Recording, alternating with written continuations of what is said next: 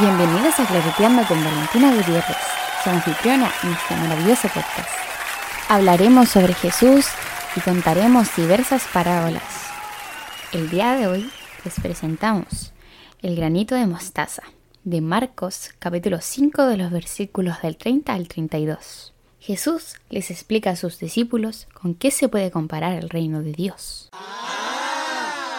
Es como el grano de mostaza, dice Jesús, que cuando se siembra en tierra es la más pequeña de todas las semillas que hay en la tierra, pero después de sembrado, crece y se hace la mayor de todas las hortalizas, echa grandes ramas de tal manera que las aves del cielo pueden morar bajo su sombra.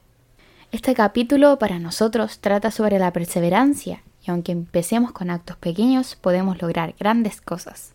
Aún así, se cree que es lo más pequeño y que no subestimemos a los demás.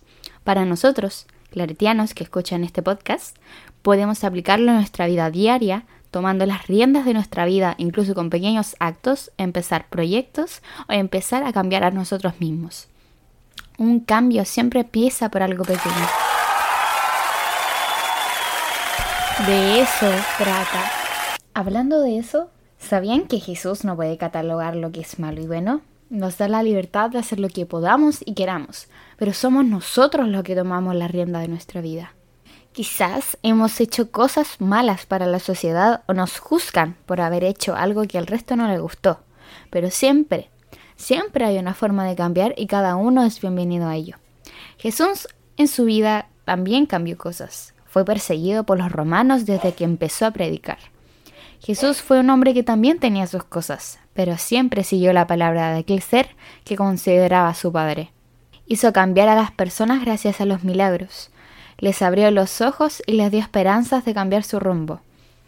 Aunque fue puesto en peligro por Poncio Pilato, que lo mandó a crucificar.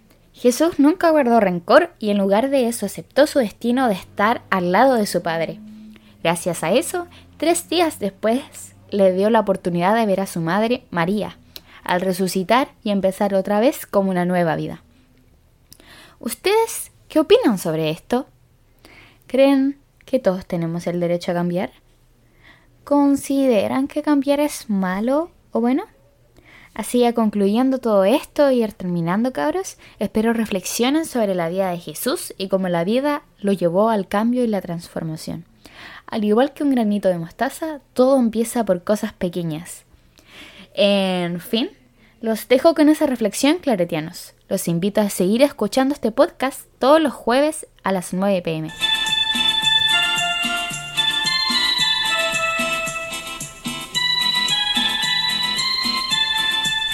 Si tuvieras fe, si tuvieras fe